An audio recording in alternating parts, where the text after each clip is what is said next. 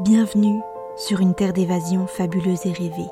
Bienvenue en terre d'imaginaire. Ici, vous posez le pied sur un territoire inconnu qui ne demande qu'à être exploré. Découvrez chaque semaine une histoire courte, une nouvelle ou un conte qui vous fera voyager la tête dans les étoiles tout en conservant vos pieds sur terre. Découvrez aujourd'hui l'histoire de la vallée des nains. Pour la troisième nuit consécutive, Malo entendit un murmure. C'était comme une chatouille au creux de son oreille. Une voix lui annonçait la mort. Ce chuchotement, à peine perceptible, qu'il entendait lorsque la dernière étoile brillait dans le ciel et à l'apparition des premières lueurs du jour, semblait presque irréel. Néanmoins, cela ne pouvait être anodin. Son père avait prévenu de nombreuses guerres et méfaits grâce à ses propres rêves. Ce sont ces rêves qui ont permis la victoire du peuple des nains lors des affrontements contre les trolls de Gorgoth. C'est aussi grâce à l'un de ces rêves qu'il avait rencontré la mère de Malo. Pour Garo, le roi de la vallée, et père de Malo, les rêves étaient annonciateurs du pire comme du meilleur, mais surtout d'un changement nécessaire. Peut-être pourrait-il l'aider à vaincre les galadins de la vallée de Tourque qui s'étaient acheminés au milieu de la vallée des nains et menaçaient de détruire leur grotte à tout jamais. En ce troisième jour, Malo se leva avec un mal de tête épineux. Il avait rêvé qu'il se noyait dans un océan de larmes. Lui-même pleurait chaque nuit depuis près d'un mois de manière incontrôlable, empreint d'un profond sentiment de solitude. Son père lui avait expliqué qu'il avait souffert de tremblements nocturnes jusqu'à ce qu'il devienne roi et ramène la paix sur la vallée. Malo devait donc prendre son mal en patience et espérer que ses larmes cesseraient bientôt. Il sortit de ses quartiers et se dirigea vers la salle commune lorsqu'il l'entendit à nouveau. Elle était lointaine, mais il parvint tout de même à entendre les mots mort et sable. C'était la première fois qu'il l'entendait en plein jour même si, techniquement, la lumière du soleil ne parvenait pas jusqu'à la salle commune. Il n'y avait donc plus de doute, il se tramait quelque chose.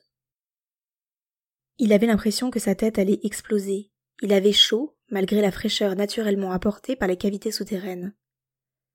Il sortit donc à toute vitesse à la recherche d'un peu d'air, la voix susurrant toujours indistinctement au creux de son oreille. La vallée des nains était splendide incroyablement verdoyante et apaisante. Il marcha jusqu'à la colline au centauré, en faisant attention à ne pas attirer l'attention de l'ennemi, et s'écroula au milieu des fleurs violettes. Il remarqua que la voix lointaine qu'il entendait jusqu'à présent s'était faite plus forte et distincte qu'auparavant. Elle n'était toujours pas très claire, mais il percevait de plus en plus de bribes. C'était celle d'une femme. Elle était douce et effrayée à la fois. Dès qu'il entendit plus clairement sa voix, son cœur fit un bond dans sa poitrine, comme s'il savait qu'il devait la retrouver et l'aider. Malo revint donc dans les souterrains, récupéra sa hache, sa pioche, un sac de provisions, ainsi que le bâton de marche de son père, et partit. Il retourna vers la colline au Centauré et avança. Plus il marchait, plus les mots prenaient sens et son chemin en devenait clair. Arrivé à la rivière du Noyer, il parvenait à communiquer distinctement avec la femme de ses rêves. Puis, un cri perçant l'immobilisa et lui transperça le crâne. Il entendit le bruit de l'eau s'intensifier, comme si la rivière essayait de lui faire passer un message. Puis le silence. Un silence assourdissant qui effraya bien plus Malo que la voix dans sa tête. Ce silence perdura longtemps et força le jeune homme à rester immobile, de peur de partir dans la mauvaise direction.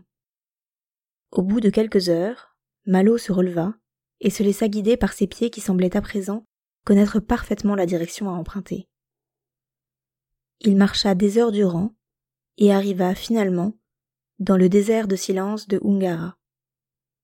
L'air y était sec et salé. La température avoisinait les cinquante degrés et les yeux de Malo peinait à rester ouvert tant la chaleur avait asséché son corps. Il savait pourtant qu'il se trouvait au bon endroit.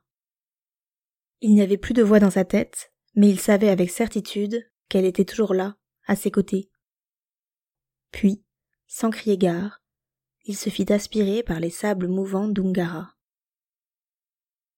Il avait du sable plein les yeux lorsqu'il atterrit dans une eau salée où il faillit se noyer. Il nagea tant bien que mal, les nains n'étant pas réputés pour leur talent en natation. Quand, tout à coup, une femme dont le corps était à moitié recouvert d'écailles le tira avec une force surhumaine et le ramena au rocher le plus proche.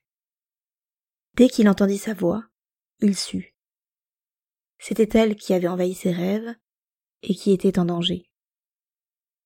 La jeune femme était prise au piège dans un océan de larmes dont Malo était à l'origine. Le désert d'Ungara l'avait encerclée et seules les larmes du jeune homme l'avaient maintenue en vie. Cependant, la jeune femme n'avait aucun moyen de sortie. Et elle avait utilisé ses dernières forces pour sauver Malo. L'absence de nourriture et la solitude étaient telles qu'elle était en train de dépérir. Le jeune nain prit alors sa pioche et creusa un tunnel dans la cavité qui les enfermait. Il n'avait jamais craint les espaces confinés comme celui-là, bien au contraire. Au bout de quelques heures, Malo avait réussi à former un tunnel vers la mer, et l'eau de la cavité se déversa dans le désert, jusqu'à la colline au Centauré, détruisant ainsi tous les camps ennemis des que sur son passage. La vallée des nains était sauvée, et Malo aussi. À partir de ce jour, Malo ne pleura plus une seule nuit de sa vie, car il n'était plus seul. La jeune femme qui l'appelait dans ses rêves était sa destinée, et c'était désormais à ses côtés qu'il allait pouvoir régner en paix.